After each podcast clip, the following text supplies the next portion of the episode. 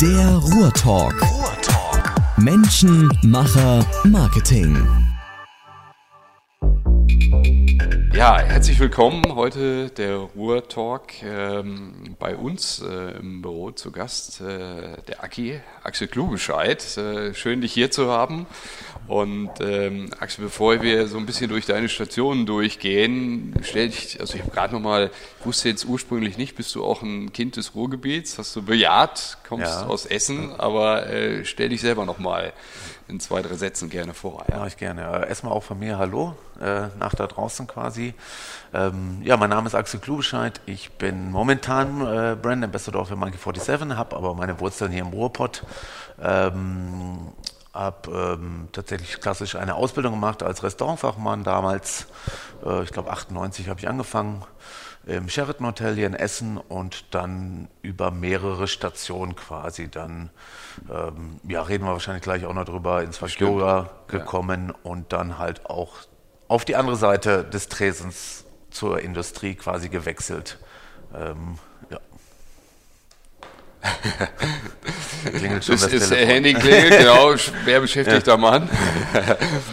Okay, also Gastronomie ist das, ich sag mal, per se schon immer, ich sag mal, auch in, in äh, jüngster Kindheit oder Jugend irgendwie schon so ein, so ein Steckenpferd gewesen? Oder wie kam es überhaupt zu der Entscheidung, ja, in diesen also, Bereich zu gehen? Es gab mal einen Punkt, laut meiner Oma, dass ja. äh, ich fand, also damals, mein Vater ist recht viel gereist in Amerika und äh, drumherum, sag ich mal so. Und da waren wir halt doch viel unterwegs und viele in Hotels und das fand ich immer ganz schön, dieses Hotelleben. Und dann habe ich irgendwann, da war ich relativ jung noch, habe ich gesagt, äh, meiner Oma so, irgendwann, wenn du, äh, wenn ich dann mal irgendwie arbeite, dann kannst du immer bei mir umsonst in meinem Hotel wohnen. Ah, ja. so, und das hat sie mir dauernd immer wieder erzählt und im Endeffekt habe ich dann ja auch irgendwann im Hotel gearbeitet, hat nicht mehr gehört, aber ja. äh, dann kam sie auch wirklich mal vorbei und hat was eingelöst sozusagen. Mhm. Ähm, Erste Schritte in der Gastronomie habe ich gemacht während meines Zivildienstes. Mhm.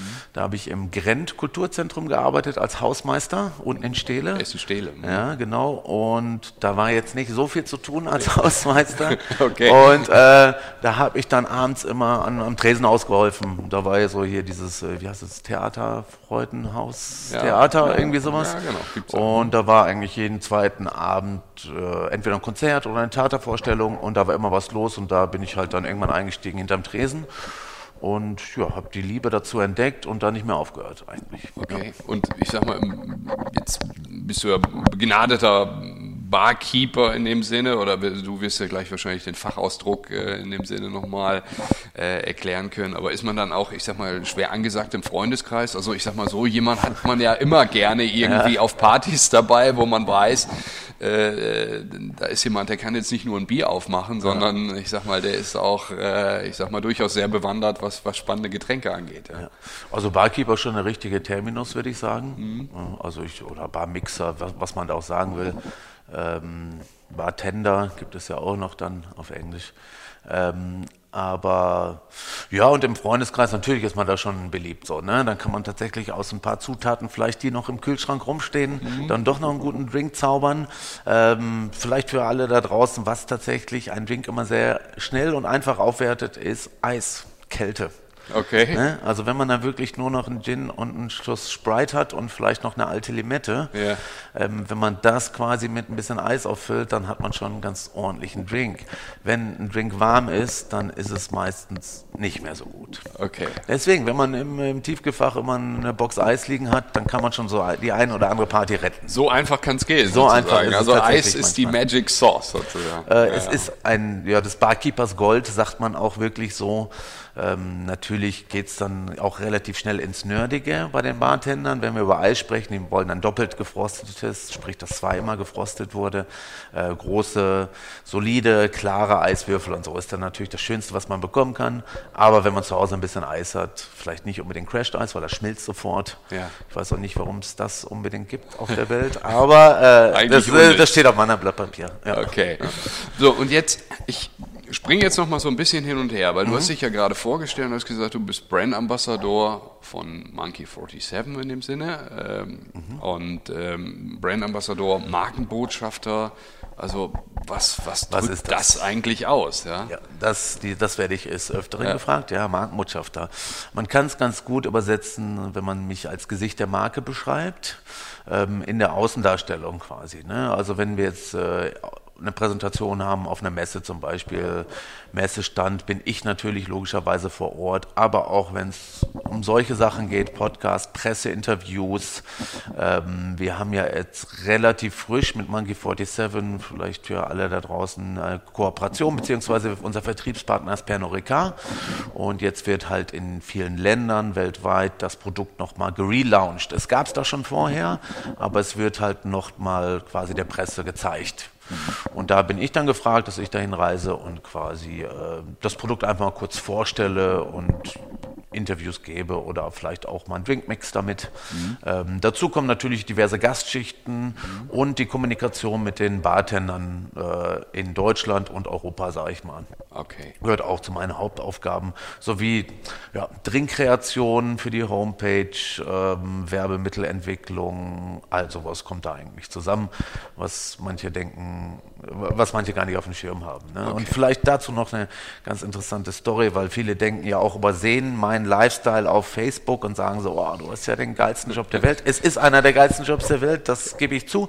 Aber die sehen halt nicht, dass man dann doch vielleicht mal, äh, wenn man abends eine Gastschicht oder eine Präsentation in Paris hat, morgens um 6 Uhr raus muss und um 7.30 Uhr den Flieger zu kriegen und dann wieder zum nächsten Ort zu. Und das ist dann die Schattenseite, die viele Leute nicht sehen, ähm, gibt es auch in meinem Job. Das wollte ich Okay. nur damit sagen, dass es nicht alles äh, Glanz und Glamour ist. quasi. Okay, super. Da müssen wir gleich noch ein bisschen tiefer äh, einsteigen, weil äh, als ich mir überlegt habe, wen, wen lade ich, äh, sag mal, als einen der nächsten Gäste in den Ruhrtalk ein. Ähm, oder ich habe irgendwann mal eine Liste gemacht von, von, von Personen aus dem Ruhrgebiet, mit denen ich unbedingt sprechen möchte. Weil für mich ist das ja auch mal eine tolle Chance, so eine Stunde lang äh, mit, mit, mit Gästen zu sprechen, ein bisschen Ruhe zu haben. Manchmal kann man, ich, teilweise kenne ich die Gäste ja schon auch, aber dann habe ich selber auch nochmal so ein bisschen die Möglichkeit, Fragen zu stellen, die ich sonst, wenn, wenn ich die Person so treffen würde, vielleicht gar nicht stellen würde. Und dann ergibt sich das so. Und ich sag mal, dein Name ist auf jeden Fall schon so ein bisschen länger auf der Liste gewesen. Und ich möchte auch, war jetzt mir nochmal wichtig, nochmal ganz kurz zu sagen, okay, was, was macht eigentlich so ein Brand Ambassador?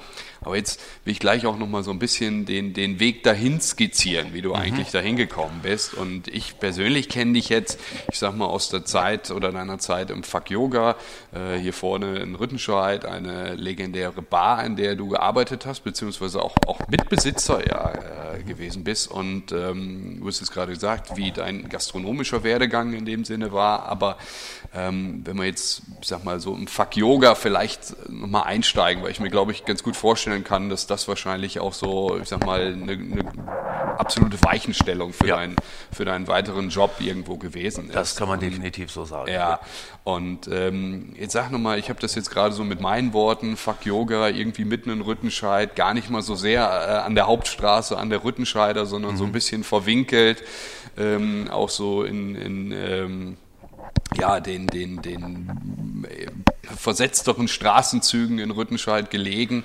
Wann ging es da eigentlich los? Wann hat die Fuck Yoga aufgemacht? Wir haben damals? aufgemacht, ich glaube, das war 2009. Monat habe ich jetzt nicht mehr genau auf dem Schirm. 2000, Ende 2008, Anfang 2009 haben wir Mhm. das aufgemacht. Vorher war äh, da die Gaststätte äh, Die Uhr drin. Ja. Ich glaube, knappe gefühlte 40 Jahre. Ewigkeiten. Mit dem gleichen Wirt. Und der ist wohl auch da drin äh, umgekippt, habe ich mal gehört. Und äh, ja, dann stand diese äh, Gaststätte frei. Und dann äh, bin ich mit meinem Kollegen, dem äh, Daniel Koslowski, den kennt vielleicht auch noch der eine oder anderen äh, aus Mhm. Essen, ähm, sind wir da rein mit dem Bagger, haben alles rausgeholt, haben teilweise die Struktur so gelassen von den Wänden und so. Da war Daniel nun mal wirklich sehr, sehr gut, was Design angeht. Das äh, kann man ihm definitiv nicht absprechen. Da hat er ein Wahnsinnshändchen für. Und ich als Partner quasi für diesen Bereich von Food and Beverage. Ich glaube, das war eine ganz gute Kombination. Und dann haben wir das auch umgebaut, relativ schnell. Ich glaube, noch nicht mal ein halbes Jahr haben wir gebraucht. War der Und, Name ähm, Fuck Yoga eigentlich sofort klar oder ja, gibt's, gibt's nee, da der ist, Entstehungsgeschichte? das war so ein, nee, gar, gar keine konkrete Geschichte, das war so ein bisschen Zufall. So, wir wollten halt was ganz anderes machen, ne? Ja. das war uns schon wichtig. und halt auch ein bisschen provozieren. Okay. So, und wir haben es ja FCUK Yoga geschrieben, Mhm. damit die coolen Leute wissen direkt, okay, es heißt eigentlich Fuck. Ja. Und die anderen es nicht verstehen. Genau, So, die ja. es nicht verstehen sollen. Ja. Und das war eigentlich schon ziemlich genial, weil wenn man diesen Namen Fuck Yoga und das einmal hört, dann vergisst man es nicht. mehr. Vergisst man's nicht, ne? Egal, wo ich jetzt hinkomme, äh, in Deutschland, und die sagen so, ach, hier, du hast mal Fuck Yoga gemacht. Ja. So, und das war schon ziemlich genial, muss ich sagen. Ne? Brillante Idee. Mhm. Ja, der Name war schon echt gut und äh, hat halt ein bisschen provoziert, aber halt auch äh, ähm, interessant gemacht. Mhm. Und dann haben wir, oder beziehungsweise ich, angefangen, ich glaube, wir waren mit die Ersten im Ruhrgebiet, die halt mal gute Getränke ähm, zu einem höheren Preis, sage ich mal, anbieten. Ne? Bis zu diesem Zeitpunkt gab es halt viele äh, Bars in der Region hier, die machen halt riesige Saftschollen. Ne? Große Gläser mit leuchtenden Eiswürfeln, viel Sirup, ähm, viel Likör, Saft und sowas da rein. Und das schmeckt natürlich den meisten Leuten auch. Ist ja auch total verständlich, ist auch, äh, muss es auch geben. Aber ich war halt meiner, ich habe dann qualitativ hochwertige Spirituosen genommen, frische Zitronensäfte oder frische Säfte benutzt und gute Liköre und sowas, alles in der Richtung. Und habe natürlich dann kleinere Drinks gemacht mit gutem Eis, da wären wir wieder, Ja. und habe die natürlich für einen Euro mehr verkauft. Und das war am Anfang recht schwierig, den Essenern okay. oder den Ruhrgebietlern beizubringen. Ja, ja, klar. Die kamen dann rein und sagen so, hey mal, für, aber hier äh, drei Meter weiter, ne, da kriege ich den Drink aber doppelt so groß, ne? Ja. Und der kostet ja nur die Hälfte. Ja, und dieses, das war dann äh, quasi eine, ein Lernprozess bei den Menschen auch und für uns relativ viel Arbeit, weil wir viel erklären mussten. Aber nach einem halben Jahr hat es super funktioniert. Wir haben es die Leute verstanden und nach einem Jahr war das auch komplett akzeptiert und dann auch äh, gerne äh, akzeptiert. Ähm, und ab dann ging es richtig gut aufwärts. Was hat man da für ein Publikum gehabt? So, ich kenn's, aber beschreib's gerne auch nochmal. So Es war schon ein breiter Freund- Freundeskreis von, von uns beiden oder von uns dreien dann in dem Effekt.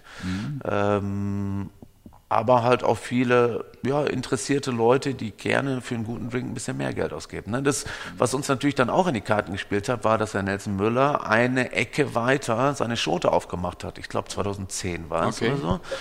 Und das hat uns natürlich gegenseitig super befruchtet. Ne? Eine Top-Bar mit einem Top-Restaurant auf der nächsten Ecke. Wenn er Leute hatte, die quasi jetzt keinen Platz gekriegt haben oder erst in einer Stunde, dann schickt er die rüber. Wir machen einen kleinen Aperitif und dann gehen sie wieder rüber. Und äh, das hat natürlich geholfen. Dann ist noch eine schöne Kneipe in der Straße, der Brenner zum Beispiel. Vielleicht auch mal ein paar Leute so, ach guck mal, da ist ein neues Lokal, da gucken wir mal rein und so. Ja. Ich glaube, das hat alles sehr geholfen. Und dann natürlich auch geholfen, dass es nicht direkt auf der Rue ist, sonst wären wir wahrscheinlich ziemlich überlaufen worden. Und so, dass es in einer kleinen Seitenstraße ist. Also kann durchaus ein Vorteil sein, Ja. dass man dann eher Also- über so den Insider-Tipp in dem Für eine Sinne- Bar finde ich es tatsächlich sehr hilfreich, wenn es nicht direkt auf der Hauptstraße ist, egal wo auf der Welt, sondern vielleicht 50 oder 100 Meter versetzt. Ich glaube, das ist schon ganz hilfreich, um einfach ein, bisschen, ein gewisses Klientel halt auch abzuhalten, da reinzugehen. Ja. Das sind ja nicht nur alles nette Leute, ne? Ja, ja, absolut. Und äh, ich sag mal, wie, wie lange hast du dort dann in Summe gearbeitet und wie lange standst du da hinter Das der waren, Bar? glaube ich, so vier bis fünf Jahre war ich ungefähr da. Ja, genau, bis 2000, jetzt muss ich überlegen, 13. Ja, genau. Und dann kam Und es. da, ganz, ganz kurz noch, und da, da, also ich sag mal, die Öffnungszeiten, die waren, weiß ich nicht, ab donnerstags und dann Ja, bis, bis, wir haben bis da auch ein bisschen oder? rumexperimentiert. Da muss ja, haben wir auch ein paar Fehler gemacht, das muss ich auch ganz klar zugeben. Wir haben am Anfang überlegt, ob wir nicht auch Frühstück anbieten. Äh, hatten auch einen Koch am Start und haben das ein bisschen ausprobiert, hat aber nicht wirklich gut funktioniert. Wir wollten halt ein sehr qualitativ hochwertiges Frühstück anbieten, genau wie unsere Drinks. Ähm, dafür sollte man aber auch direkt auf der Rückenscheibe sein. Okay. Das wäre wirklich, wenn man ein gutes Frühstück, da muss man direkt am Spot sein. Äh, da, äh, das, das hat nicht funktioniert. Also erstmal hatten wir dann, ich glaube, ab 10 Uhr auf bis Ende offen. Das waren auch sehr anstrengende und intensive Tage. Äh, und irgendwann haben wir uns entschieden, dann, ich glaube, um 16, 17 Uhr aufzumachen für Aperitivstunde, sowas in der Richtung. Und dabei sind wir dann auch geblieben. Okay. Und äh, ich sag mal, wenn man jetzt wahrscheinlich, klar, in, in, Städten wie München, Hamburg, das ist vielleicht noch ein bisschen was anderes, aber wenn du jetzt so teilweise so dir eine Barkultur anschaust, wie du sie in südländischen Ländern hast, klar, da ist die Wettersituation dann häufig nochmal eine andere, aber mhm. das ist ja eigentlich so dieses Barleben oder nach der Arbeit irgendwo ein Apero zu nehmen, äh, tatsächlich nochmal was ganz anderes. Ne? Ja. Ist, ja, das ist, funktioniert hier gar nicht. Ja, ne? schon also, ein bisschen schade. Das, ja, ist voll schade. Also ich ich glaube, das Rüttenscheider Publikum wäre bereit für sowas mhm. irgendwie, aber irgendwie gibt es nicht den richtigen Laden. So wie das zum Beispiel der Schumanns in München. Das ja. ist halt perfekt. Da gehen die Leute nach der Arbeit hin und trinken ihren Aperol Sauer oder was auch immer, Campari Soda. Ja. Und äh, ich glaube schon, dass das in Rüttenscheid funktioniert. Man braucht nur den perfekten Laden dafür. Und äh, war es bei uns auch nicht, mhm. weil da ist es dann auch wieder sehen und gesehen werden. Da ja. musste man schon mitten auf der Rue irgendwie direkt am Stern irgendwie ein Lokal haben, wo es es auch wo jeder gesehen wird. Und da dann ab 17 Uhr ein Aperitif anbieten, könnte ich mir gut vorstellen. Aber ist hier, passiert hier leider im Moment nicht. Okay, aber dir ist was anderes gelungen in der Zeit. Also ich sag mal, du hast, du hast einen legendären Drink geschaffen. Ja, äh, das stimmt auch. Also da werde ich tatsächlich immer wieder drauf angesprochen. Es ja. ist auch echt lustig. Besonders in der deutschen Barlandschaft ja. kommt man in irgendeine Bar und dann steht da dann auf der Karte der äh, Le Gurk. Le Gurk, ja. Le Gurk, so heißt er. Ja. Besteht aus äh, Gin, Holunderblütensirup, Zitrone, Apfel, und ähm, Gurke, logischerweise. Ja. Ähm, genau, und das, den Drink habe ich zu diesem Zeit kreiert und stand auch erstmal gar nicht auf der Karte, ist auch eine ganz lustige Geschichte, sondern waren ein paar Stammgäste und die wollten halt was mit Gurke und Gin und haben gesagt, okay, dann probieren wir mal was aus, habe hab den Drink gemixt, weil nach einer gewissen Zeit in der Branche oder in, wenn man mit Aromen experimentiert, dann weiß man schon, was zusammenpasst. Mhm. Also der erste die erste Idee entsteht sowieso erstmal im Kopf. Das ist, glaube ich, beim Koch genau das Gleiche. Mhm. Und ja, dann habe ich den Drink gemixt und dann kam der gut an und diese beiden waren halt äh, relativ äh, gut unterwegs, sage ich mal, in Rüttenscheid und die haben dann allen von diesem Drink erzählt. Und alle kamen in, diese, in die Bar und meinen, kennst du uns auch diesen Gurkendrink da machen? und wir so, okay, jetzt brauchen wir langsam mal einen Namen. Ne? Ja. Ja, und das hat dann damit geendet, dass ich jeden Abend, keine Ahnung, knapp 100 Legurks gemacht habe. Wow. Weil die Leute alle deswegen dann dahin kamen. Ja. Natürlich sehr recht aufwendiger Drink, das hätte ja. ich mir vorher mal anders überlegen sollen.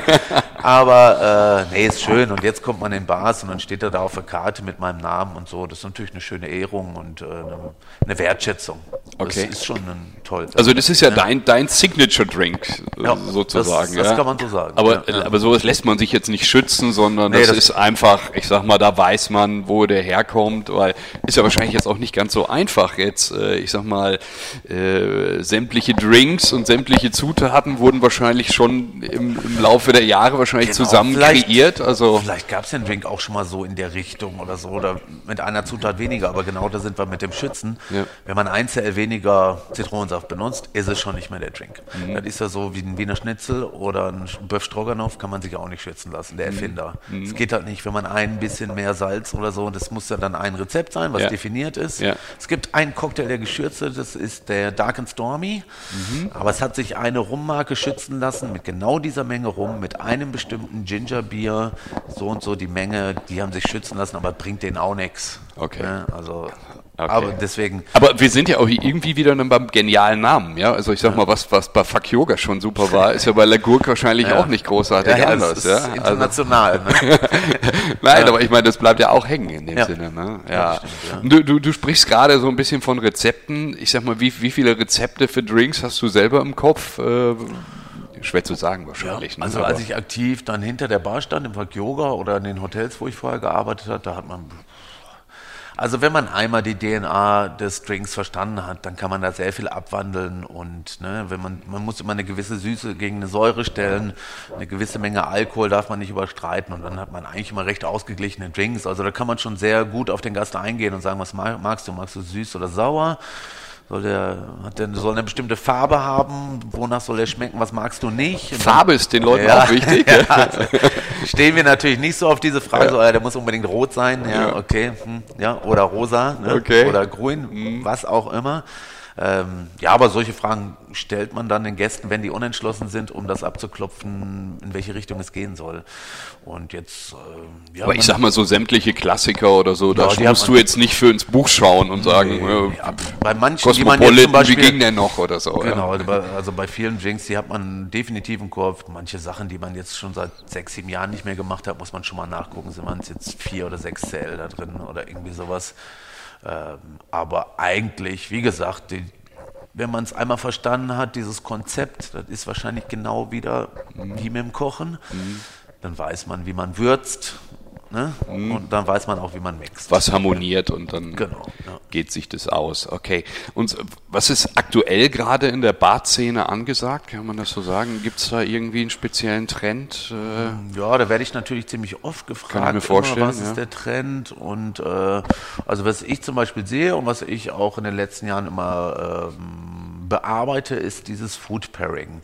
Ähm, das ist ja, dass man quasi zu einem Menü oder zu einem Gericht nicht unbedingt immer einen Wein trinkt. Mhm. Äh, ist natürlich am naheliegendsten und am einfachsten wahrscheinlich auch, aber dazu vielleicht einen kleinen Cocktail, der die Aromen des Essens weiterträgt oder sogar ein bisschen was dagegen setzt, als Kontrapunkt steht.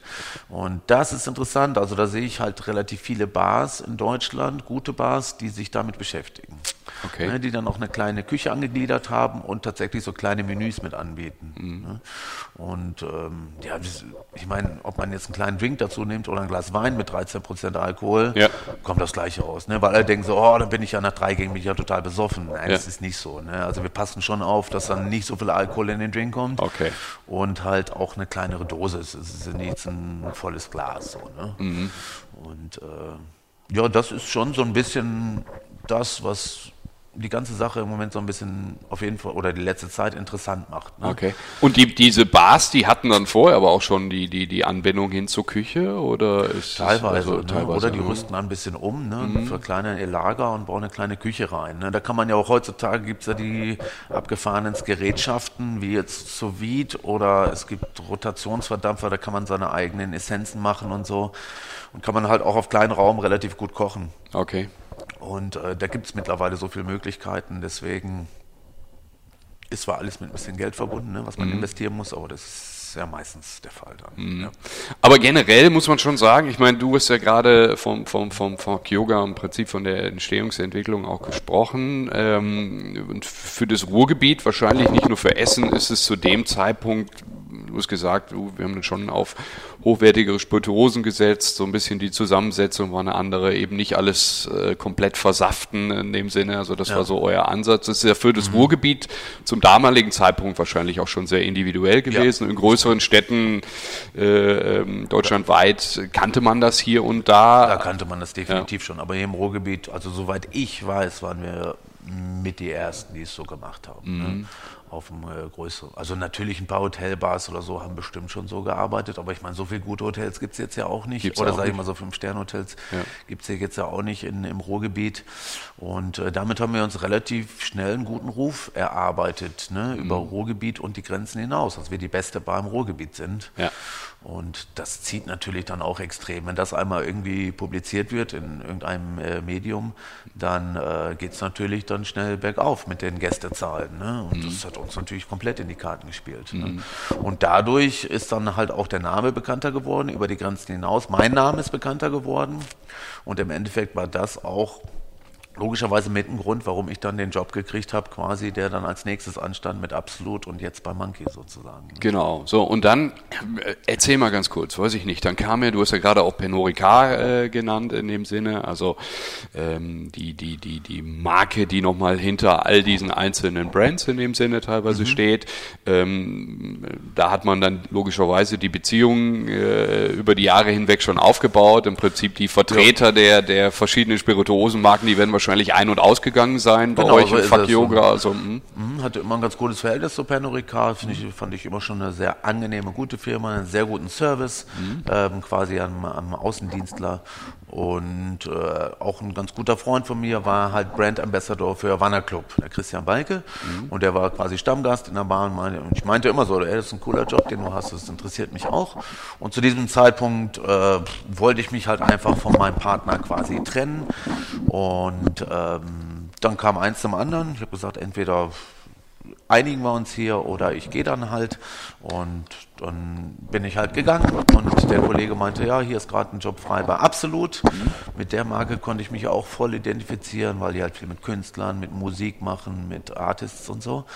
Und ähm, ja, fand ich interessant und dann, hab ich, dann, dann war es eine Sache von zwei, drei Monaten und äh, schwuppdiwupp war ich quasi bei der Industrie auf der anderen Seite so ein bisschen und mhm. durfte mich da dann ausleben. Mhm. Okay. Und also wenn man da so eintaucht und dann plötzlich auf, auf Markenseite und Industrieseite ist, wie, wie, wie startet man dann letztendlich? Also ja, da ich nicht wirklich einen Vorgänger hatte, der mir was übergeben hat, war das mhm. quasi ein, äh, ein, weißes Blatt Papier mehr oder weniger. Mhm. Und ich muss auch sagen, ich hatte immer sehr, sehr. Also die Marke hatte in Deutschland noch gar keinen, gar keinen es Ambassador. Gab einen so Brand Ambassador, also der war dann, aber die Stelle war ungefähr ein Jahr frei ja. und die Stelle, die da vorher besetzt war, es gab einen, aber der hatte ein ganz anderes Aufgabengebiet. Das war eher so Clubs und Diskotheken und äh, so Absprachen, was Werbekostenzuschuss und sowas angeht. Das war gar nicht mein Fokus. Okay. Mein Fokus war lag eher auf, den, auf der Barszene, auf Drinks und auf sowas alles. Mhm. Also es war ein anderer Job. Und deswegen hatte ich ein weißes Blatt Papier vor mir und ich hatte immer halt sehr über die ganze Zeit super angenehme Chefs, die mich haben machen lassen. Mhm. Und äh, das hilft natürlich auch extrem, ne? wenn man quasi so ein bisschen kreativ veranlagt ist und dann Freiraum immer mit Ideen kommt und die werden halt immer abgeblockt, so dann ist man ja auch ganz schnell demotiviert. Ne? Und das war halt nie der Fall bei mir. Die haben immer gesagt,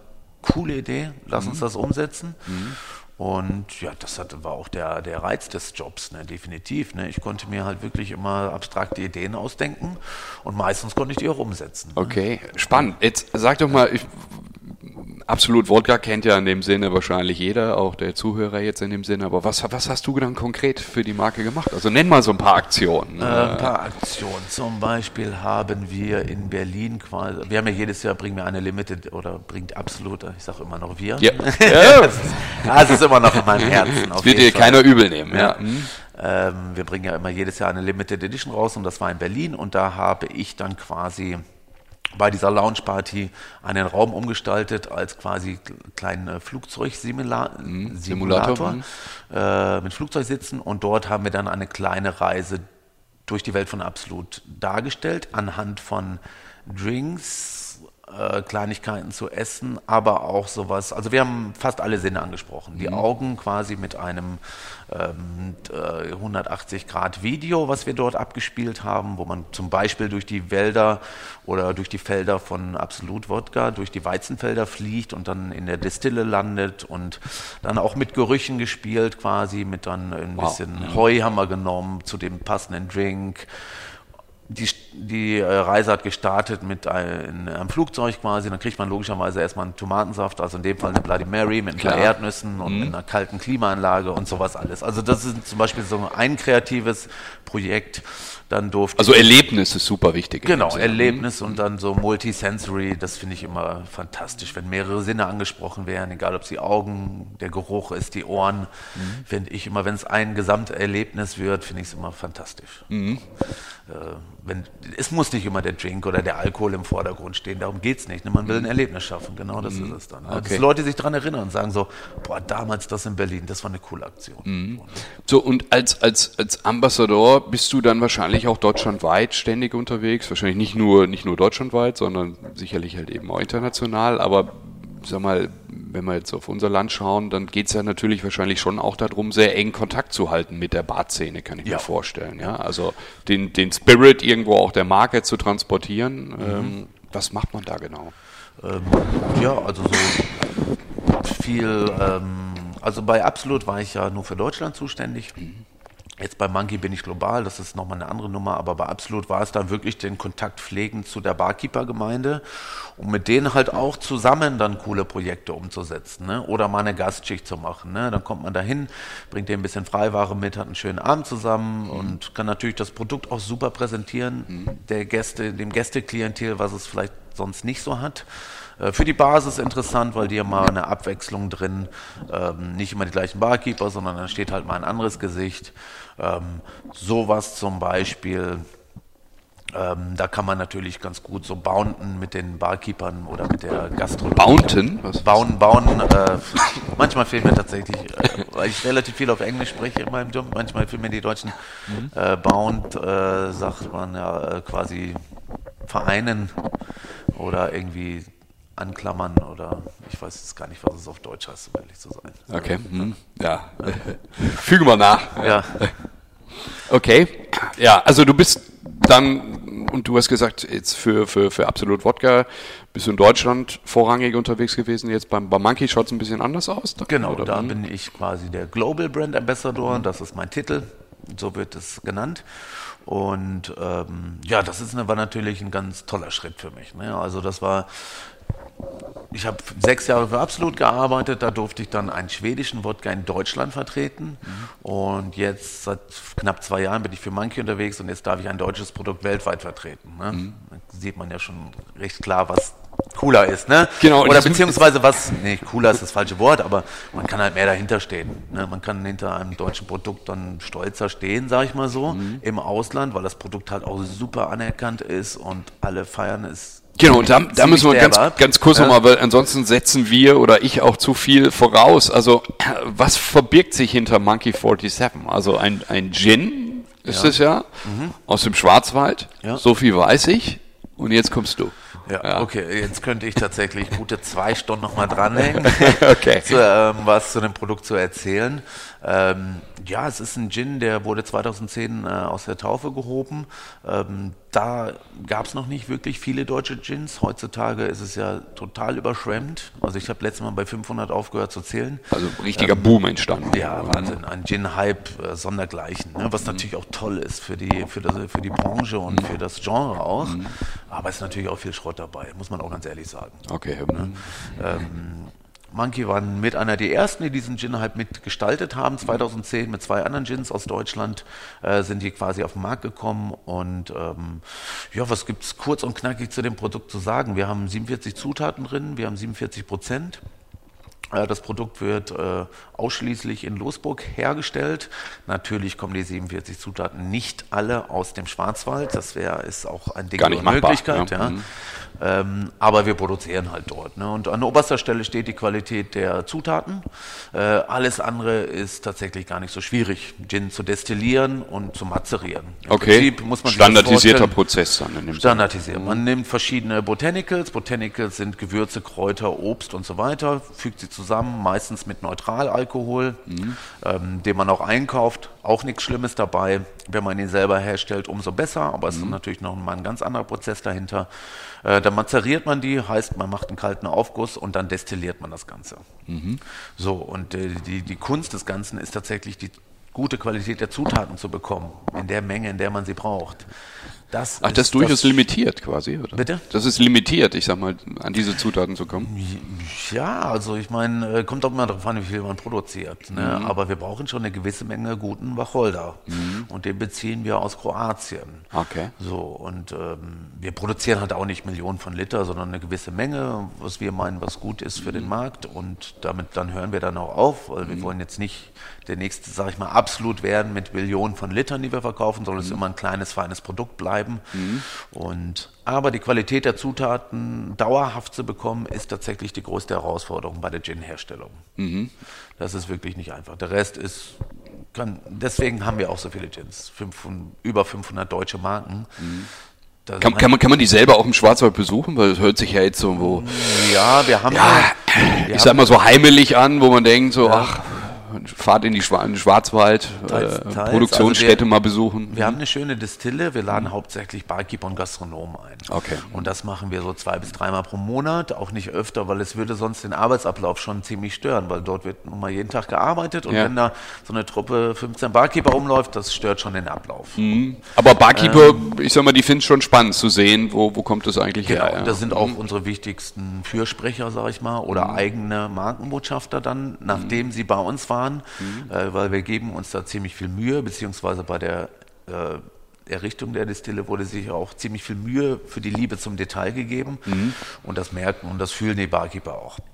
Wir haben aber auf der Homepage ähm, ein paar öffentliche Termine reingestellt. Also ich glaube, alle zwei Monate freitags haben wir eine öffentliche Führung, die man aber im Voraus buchen muss. Okay. Also man hat die Möglichkeit, da mal hinzukommen auf jeden Fall. Die Anreise ist recht schwierig, weil es ist ein, äh, immer auf gut Deutsch am Arsch der Welt wirklich. Also von Stuttgart braucht man nur mal ungefähr anderthalb Stunden, von Freiburg auch.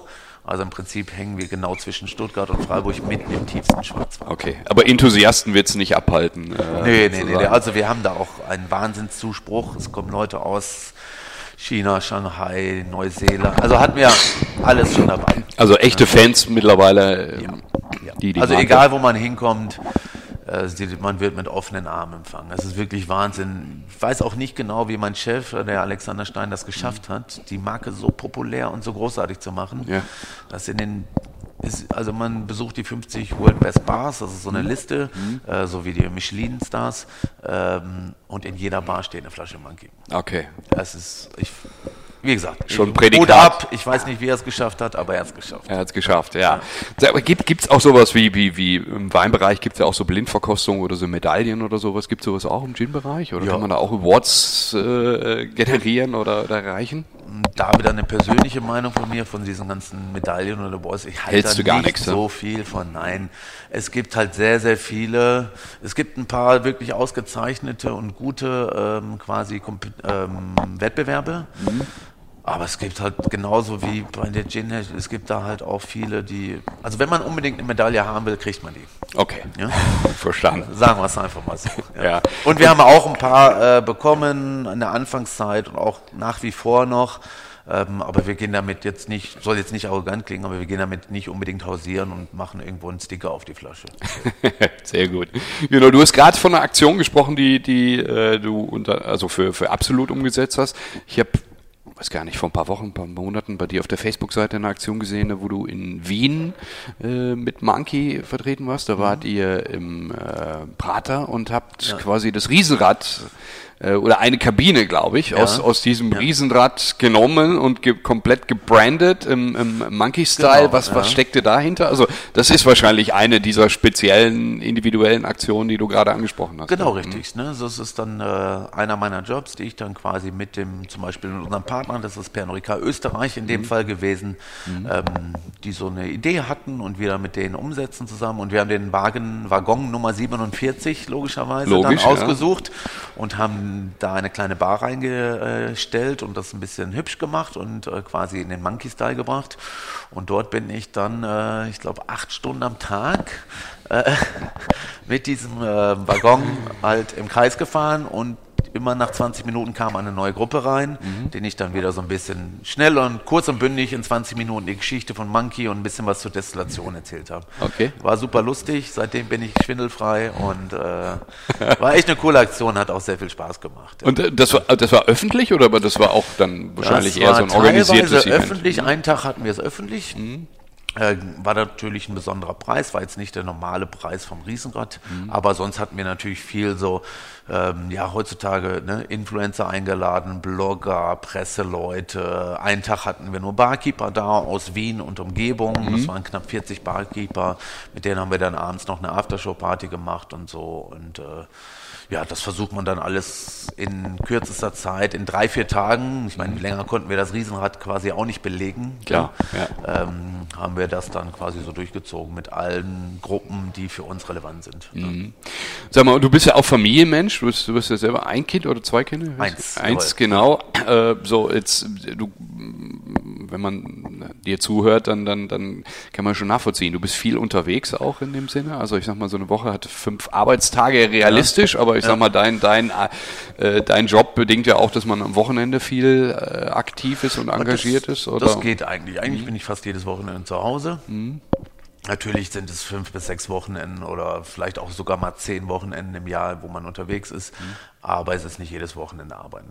Und es ist- halt so, ja, wenn man bei mir bei Facebook folgt, dann denkt man, ich wäre nur unterwegs. Ja. Aber ich poste halt auch nichts, wenn ich zu Hause bin. Logisch, Zum ja. Beispiel. Ja. So. Und deswegen denken die Leute, ich bin nur unterwegs und so schlimm ist es aber auch nicht. Also es geht super gut mit einer Familie. Ich glaube, als Gastronom hat man es manchmal wirklich schwieriger. Ne, da sieht man, glaube ich, seine Kinder noch weniger oder Ja. weniger, Ja. ähm, weil da fängt man dann, keine Ahnung, um 12 oder um 15 Uhr an und das geht bis abends und dann schlafen die sowieso schon. Mhm. Dann hat man morgens vielleicht noch ein Stündchen Zeit, bevor man seinen Kindergarten bringt. Mhm. Ähm, das ist bei mir tatsächlich anders. Ne? Ich habe ein Homeoffice auch, bin schon zwei bis vier Tage die Woche unterwegs, Mhm. aber halt auch äh, gute drei bis vier Tage immer zu Hause. Mhm. Und da kann ich dann schon relativ viel mit der Kleen machen. Also Mhm. das und ich mache es jetzt auch seit fast acht Jahren bin ich quasi Brand Ambassador, absolut und Monkey. Und äh, das funktioniert einwandfrei mit Familienleben. Also Gott sei Dank kommt meine Frau auch aus der gleichen Branche. Sonst wäre es vielleicht ein bisschen schwierig. Sie hat, sie hat, sie versteht das auf jeden Fall, was ich mache. Mhm. Dass ich jetzt zum Beispiel jetzt morgen fahre ich nach München für drei Tage, dass ich nicht da Spaß habe und äh, mir es gut gehen lasse, sondern Ja. tatsächlich dann auch wirklich arbeite. dass es schon Arbeit ist in dem Ja. Sinne. Ne? Und äh, ich sag mal, aber so einen Job, den kann man dann im Sinne noch bis 55, 60 machen oder sowas? Oder äh, Ja, also die Frage stelle ich mir tatsächlich dann auch Mhm. Ne? Wie lange will ich das noch machen? Ne? Weil es natürlich auch doch schon viel intensiv ist und mit Reisen verbunden. Ähm, aber im Moment habe ich da noch äh, keine Bedenken, sage ich mal so. Ich würde schon sagen, dass man den Job relativ lang machen Mhm. Lange kann. machen kann, Ja. mhm. Dann irgendwann ein bisschen runterfahren und vielleicht nicht mehr global, sondern eher dann wieder vielleicht für Deutschland Mhm. oder so, damit man nicht mehr so weit reisen muss. Aber alles okay, voll in Ordnung. und gibt es Ja. irgendwie einen Traum oder eine Wunschidee mit, mit was man mit Monkey in dem Sinne, was, was, was du erreichen möchtest? Oder? Also ich glaube, das ist schon an einem Punkt, wo Ja. er Du lebst schon ziemlich genau das aus, was du dir auch vorstellst. Ja, genau. Also ich kann jetzt ja auch nicht, also sagen wir es mal so, der Besitzer, der Alexander Stein, der hat schon sehr konkrete Vorstellungen, was mit seiner Marke passieren soll.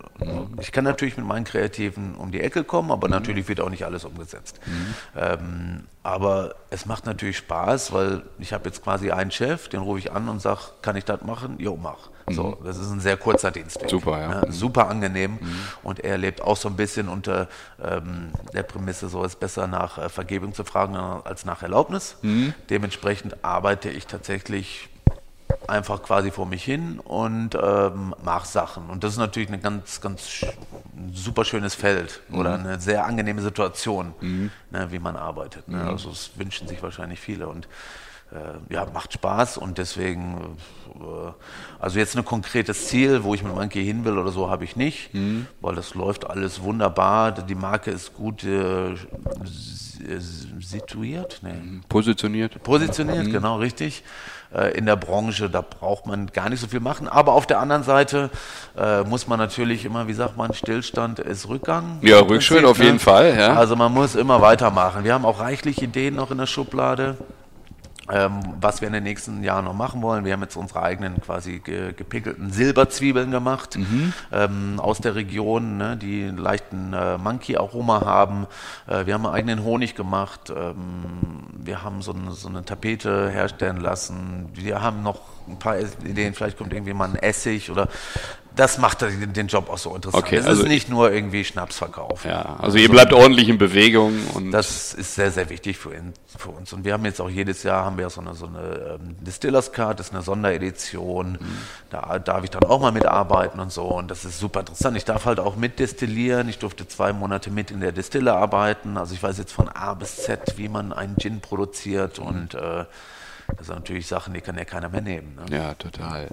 Und sag mal, Aki, es heißt der Ruhrtalk, weil ich sag mal, in dem Podcast geht es um die Menschen hier aus der Region, unterhalte mich mit, mit äh, spannenden Personen aus der Region, die hier arbeiten, was aufgebaut haben, was schaffen oder dabei sind gerade zu gründen oder eben so spannende Jobs haben wie du.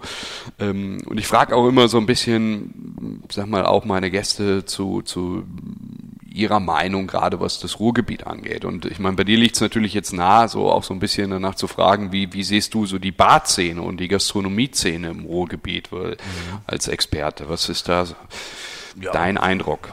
Also erstmal ist noch Luft nach oben. Ist nur Luft nach oben. ja, ja das, muss, das muss man doch äh, leider so sagen. Also so Restaurant-Business oder Restaurantbranche, würde ich sagen, ist das schon alles ziemlich gut, ne, was wir hier haben, auf einem super Niveau.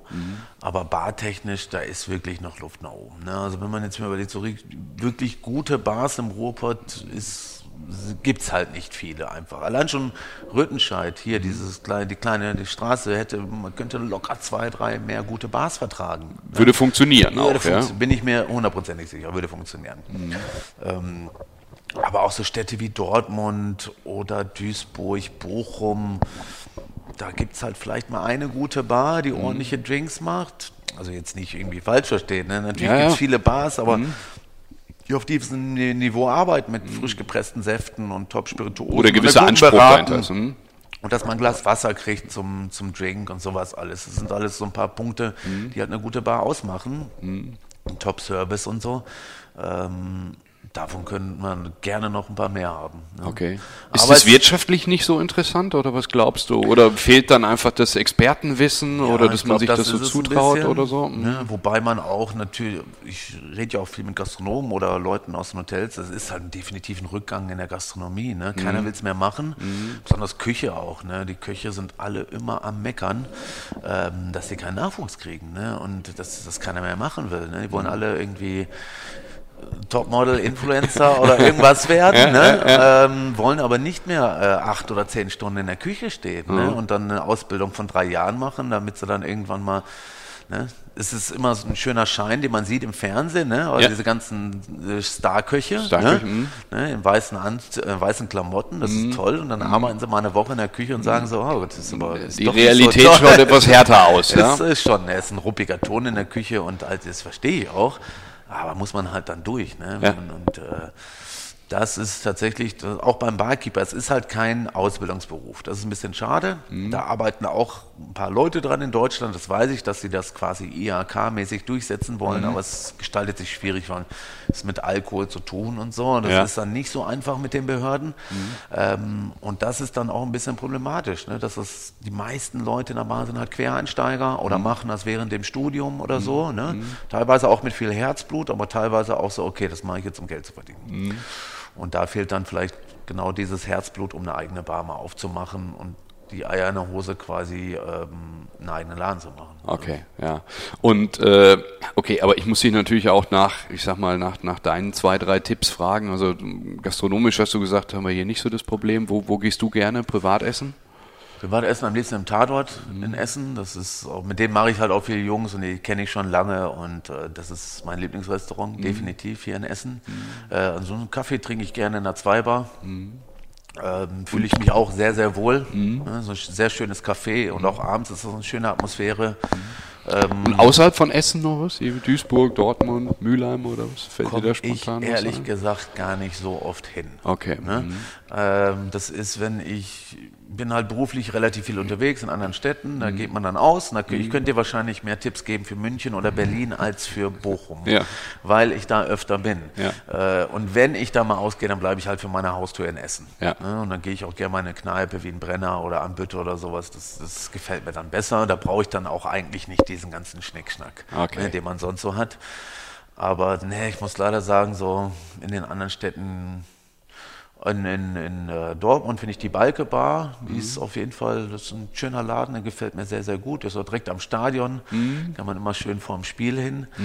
Ähm, Bochum, die Pearls Bar ist top, wenn man einen guten Drink haben will, direkt im Bermuda-Dreieck. Ähm, wo sind wir denn? noch? Äh, Gelsenkirchen, da fahre ich meistens dran vorbei. Okay. ja. Ja,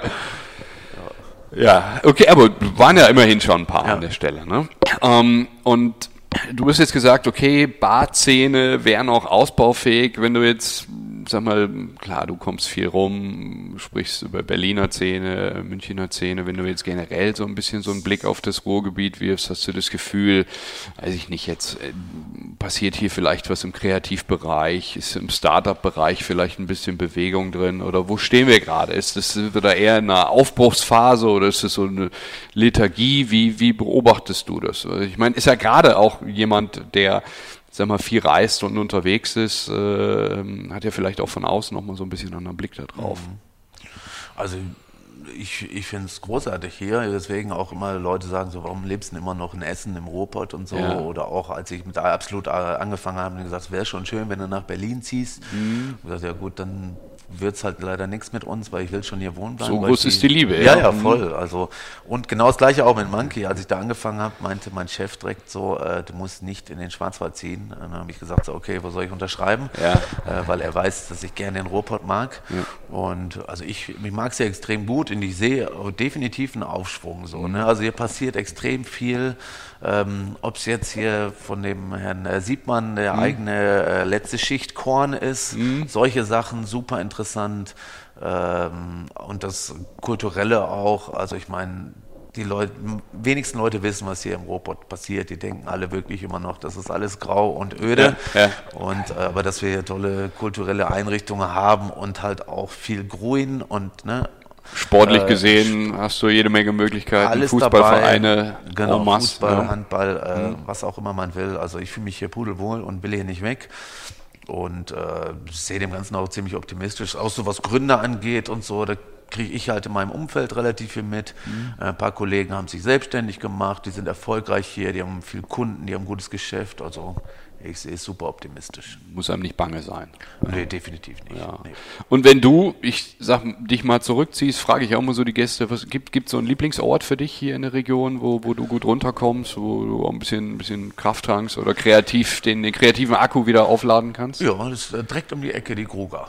Okay, du da bist war ich als Kind schon immer, hat mich meine Mutter durchgeschoben im Kinderwagen und jetzt gehe ich mit meiner Kleinen da oft hin. Mhm. Ich finde es ein großartiger Ort. Ne? Keine Autos, großes Gelände, ist alles dabei. Ne? Man hat da irgendwie viele Spielplätze, ein Streichelzoo, äh, Trampolins, äh, eigentlich alles, was man braucht. Ne? Mhm. Dann, äh, dann es ist ein schöner Rückzugsort und wie gesagt, direkt bei mir vor der Haustür, ich wohne auch noch fünf Minuten entfernt, also ich genieße das sehr, dahin zu gehen. Perfekt ne? gelesen. Habe auch eine Jahreskarte, logischerweise, weil äh, ja, es ist einfach sehr angenehm, sowas vor der Haustür zu haben. Schön.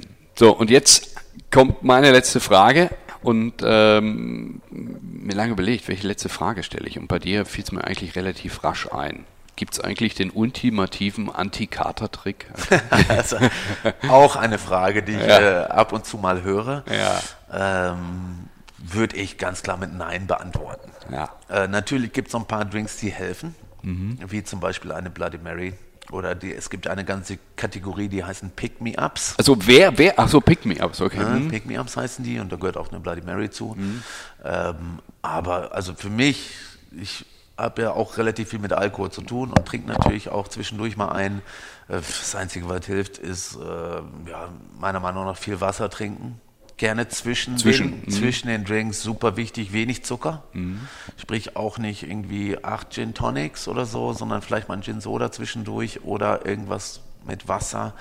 Ähm, auch so Alkohol mixen und so, total unwichtig. Man kann mixen, was man will. Ist mir aufgefallen, mhm. wenn man zwischendurch viel Wasser zu sich nimmt und am nächsten Tag, keine Ahnung, frische Luft, auch wieder viel Wasser trinken, ist das für mich das Einzige, was, was hilft. hilft. Also eigentlich kannst du schon während des Trinkens viel richtig machen, dass es auf, dir am nächsten Tag gar nicht so schlecht auf es jeden geht. Fall, ja. Auf jeden Fall. Und wenn man Raucher ist, natürlich auch nicht wirklich gerade hilfreich, mhm. ne, wenn man da zwischendurch noch raucht. Aber wenn man zwischen jedem Drink ein Glas Wasser trinkt, dann minimiert man den Kater extrem. Mhm. Und auf den Zucker ein bisschen achtet. Ne? Nicht so viel Cuba Libre trinken, ne? die Cola mal weglassen oder so. Vielleicht dann doch lieber pur genießen, ja. wenn man es mag. Äh, solche Sachen sind super wichtig. Den Cutter Drink habe ich leider bisher auch noch nicht gefunden. Nee. Okay, ja prima. Aber das sind ja schon, schon spannende Anregungen an der Stelle. Ja, äh, Aki, dann vielen Dank für die Einblicke in deinen gerne, gerne. spannenden Job und äh, sagen wir von Zeit zu Zeit, du hast es gerade gesagt, kann man dich ja hier und da immer noch mal erleben. Was ich nicht, auch Zweibar hast du gerade genannt. Das trittst du ja hin und wieder mal auf sozusagen. Genau, im Tatort. Und wenn man da deine oder Tatort deine Drinks vorkosten möchte, also insofern, äh, da sei den Zuhörern nahegelegt, mal auf deine Facebook-Seite zu schauen und äh, Gerne. Ja.